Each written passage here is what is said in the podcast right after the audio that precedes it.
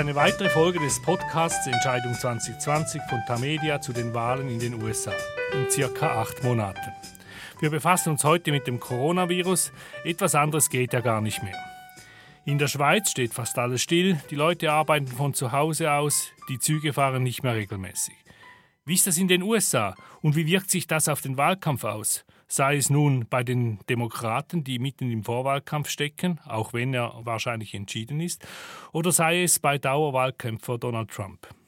Darüber unterhalte ich mich heute mit Martin Kilian, unserem langjährigen Korrespondenten in den USA. Er ist in Charlottesville im amerikanischen Bundesstaat Virginia.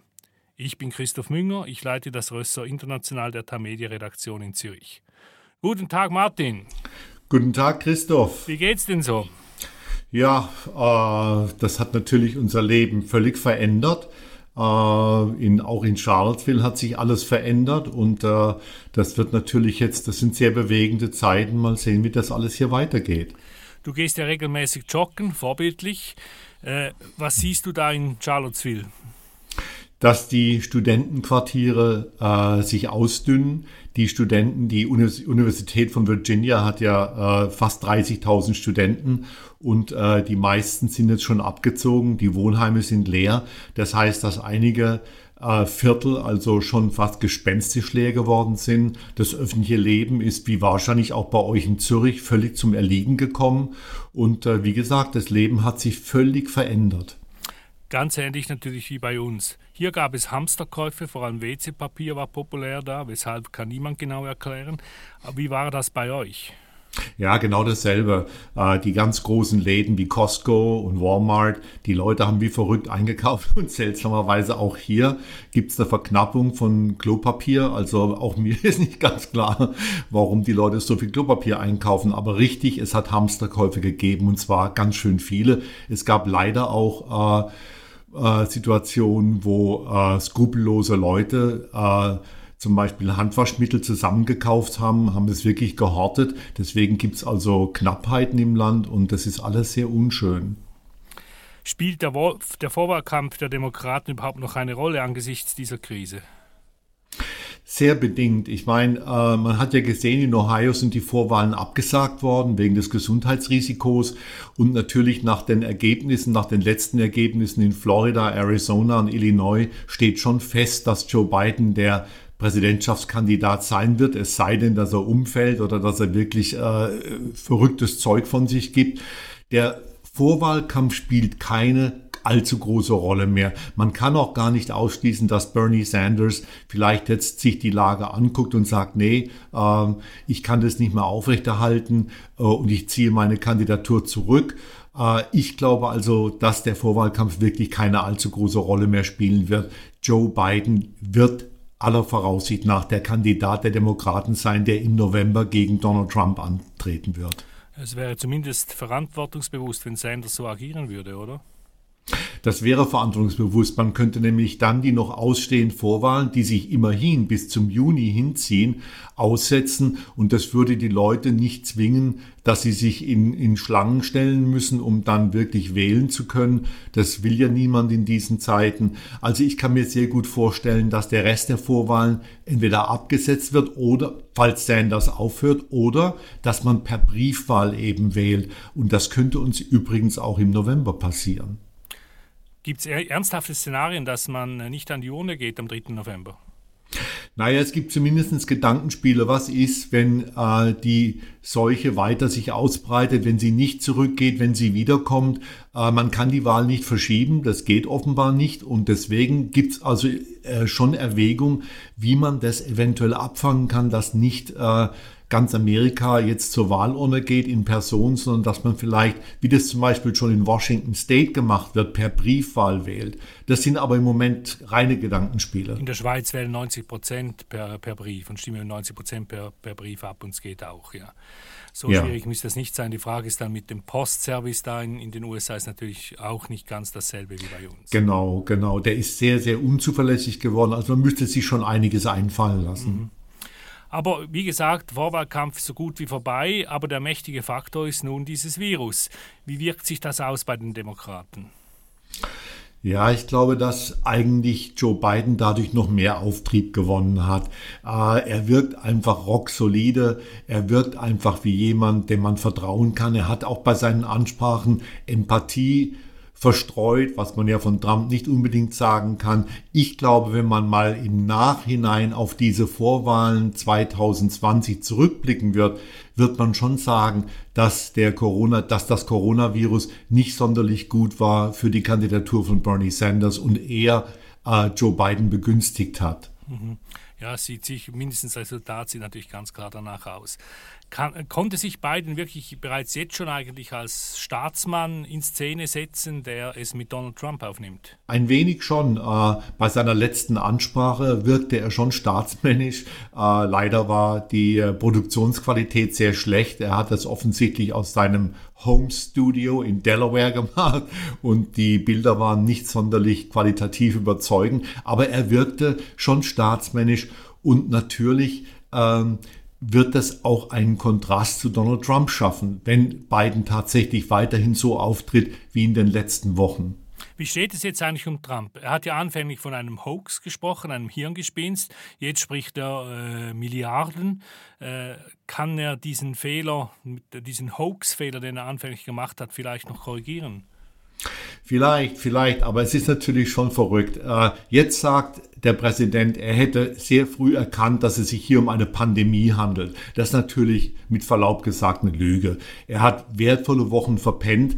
Äh, er hat bestritten, dass dieses Virus überhaupt eine Gefahr ist und so weiter. Aber äh, der Ton hat sich seit Montag wirklich verändert. Und wir wissen mittlerweile, dass äh, Trump sich zu sehr auf den Rat seines Schwiegersohns Jared Kushner verlassen hat. Kushner hat ihm von Beginn der Seuche angesagt, das sei alles halb so schlimm und Trump hat das geglaubt.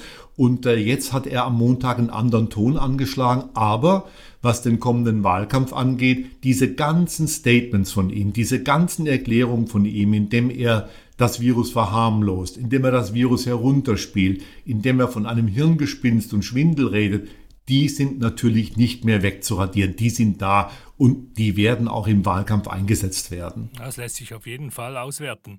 Du kennst ja Europa und die USA, beide Kontinente sehr gut. Was ist in Amerika anders angesichts dieser Pandemie? Naja, also anders ist schon mal, dass äh, in der Schweiz jeder Mensch eine Krankenversicherung hat. Wir haben hier 30 Millionen äh, Menschen, die keine Krankenversicherung haben. Wir haben äh, nochmal äh, eine ganze Zahl von Amerikanern, die unterversichert sind. Es fehlen in vielen Berufszweigen Karenztage, also Krankenurlaub gibt es nicht. Ähm, und natürlich ist die Serviceindustrie ausgeprägter als in Europa. Das heißt, dass diese ganzen über- und Liftangestellten, äh, die Leute, die für DoorDash und andere äh, Auslieferer arbeiten, die gehen jetzt auf ganz, ganz harte Zeiten zu. Und das abzufangen und abzufedern wird meines Erachtens sehr viel schwieriger werden als in Europa. Das letzte Mal, als wir miteinander gesprochen haben, hast du gesagt, es werde viel zu wenig getestet in den USA. Und jetzt wurde, glaube ich, angekündigt, dass man sich sogar auf dem Parkplatz vor dem Supermarkt testen lassen kann. Hast du das bereits gesehen? Findet das statt? Äh, nur im Fernsehen. Also es gibt wohl in Dallas und in anderen Städten gibt's äh, die ersten äh, Versuche, äh, diese Drive-Through-Tests zu machen. Aber wir sind immer noch bedenklich hinten dran bei den Tests. Wir haben bei weitem nicht genügend getestet. Und ich gehe auch mal davon aus, dass die offiziellen Zahlen äh, weit untertrieben sind, dass äh, die Ausbreitung des Virus weitaus stärker ist, als die offiziellen Zahlen äh, uns vermitteln. Also da wird noch einiges zu tun sein, was das Testen angeht. Und äh, aber wie gesagt, es wird überhaupt einiges zu tun geben, weil wir im Grunde genommen nicht wissen, wie das alles aufhören soll und was am Ende dabei herauskommt. Und diese ganze Unsicherheit spiegelt sich natürlich auch äh, in der Börse wieder. Wie geht es nun weiter mit der US-Wirtschaft? Tja, äh, die Unsicherheit ist riesig. Es gibt also Einschätzungen innerhalb der Regierung Trump, dass die Arbeitslosigkeit auf 20 Prozent steigen könnte. Zumindest hat das äh, Finanzminister Steven Mnuchin äh, im Senat gesagt vor ein paar Tagen. Und ähm, es ist durchaus möglich, Christoph, dass wir im Nachhinein mal wirklich von einer Zeit davor und einer Zeit danach reden werden. Ich zum Beispiel würde nicht ausschließen, dass wir nicht einfach in eine Rezession hier reinschlittern, sondern dass es zu depressionsähnlichen Zuständen kommt, also Zuständen wie 1929 und Anfangs der 30er Jahre. Äh, das wird auch von ernsthaften Ökonomen nicht mehr ausgeschlossen. Wir durchleben auf jeden Fall historische Zeiten, das, glaube ich, ist unbestritten. Aber wie sind die Aussichten? Läuft es gut wie in Singapur oder schlecht wie in Italien? Was erwartest du?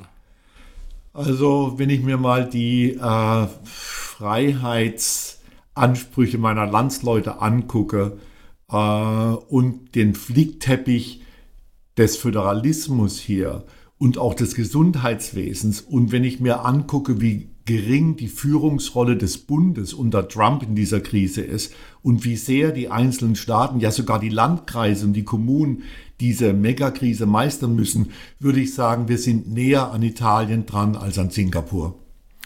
Zum Schluss eine These. Ich behaupte mal, Trump wäre wohl schon so gut wie wiedergewählt, wenn er umsichtiger und vorausschauender reagiert hätte angesichts dieser Corona-Krise.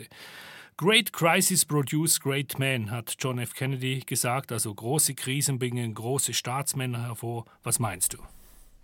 Ja, das ist durchaus möglich. Man erinnert sich zum Beispiel an Bill Clinton, der immer lamentiert hat, dass er während seiner Präsidentschaft nicht mit einer Megakrise konfrontiert wurde, genau aus dem Grund. Große Krisen produzieren große Männer. Ich kann es nicht ausschließen, dass Donald Trump über seinen Schatten springt äh, und dass er tatsächlich diese Krise benutzt, um sich richtig zu positionieren, um Führungsqualitäten zu zeigen, die er bisher nicht gezeigt hat. Äh, aber ehrlich gesagt, ich bin skeptisch.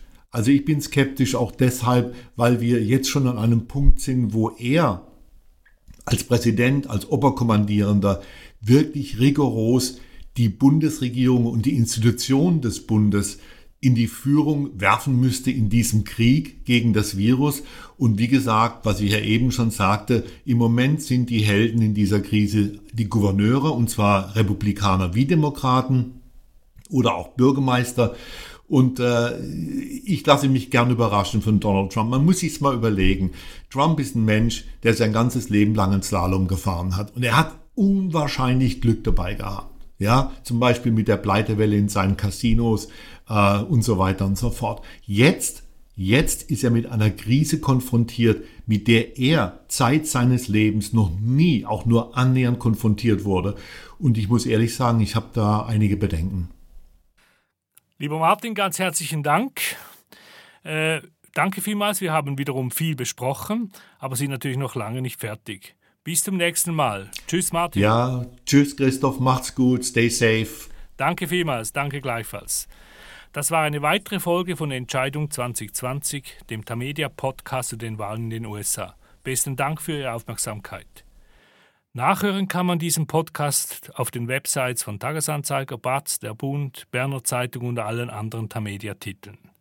Am Mikrofon in Charlottesville, Virginia, war Martin Kilian, hier in Zürich Christoph Münger. Bis zum nächsten Mal. Hear us soon.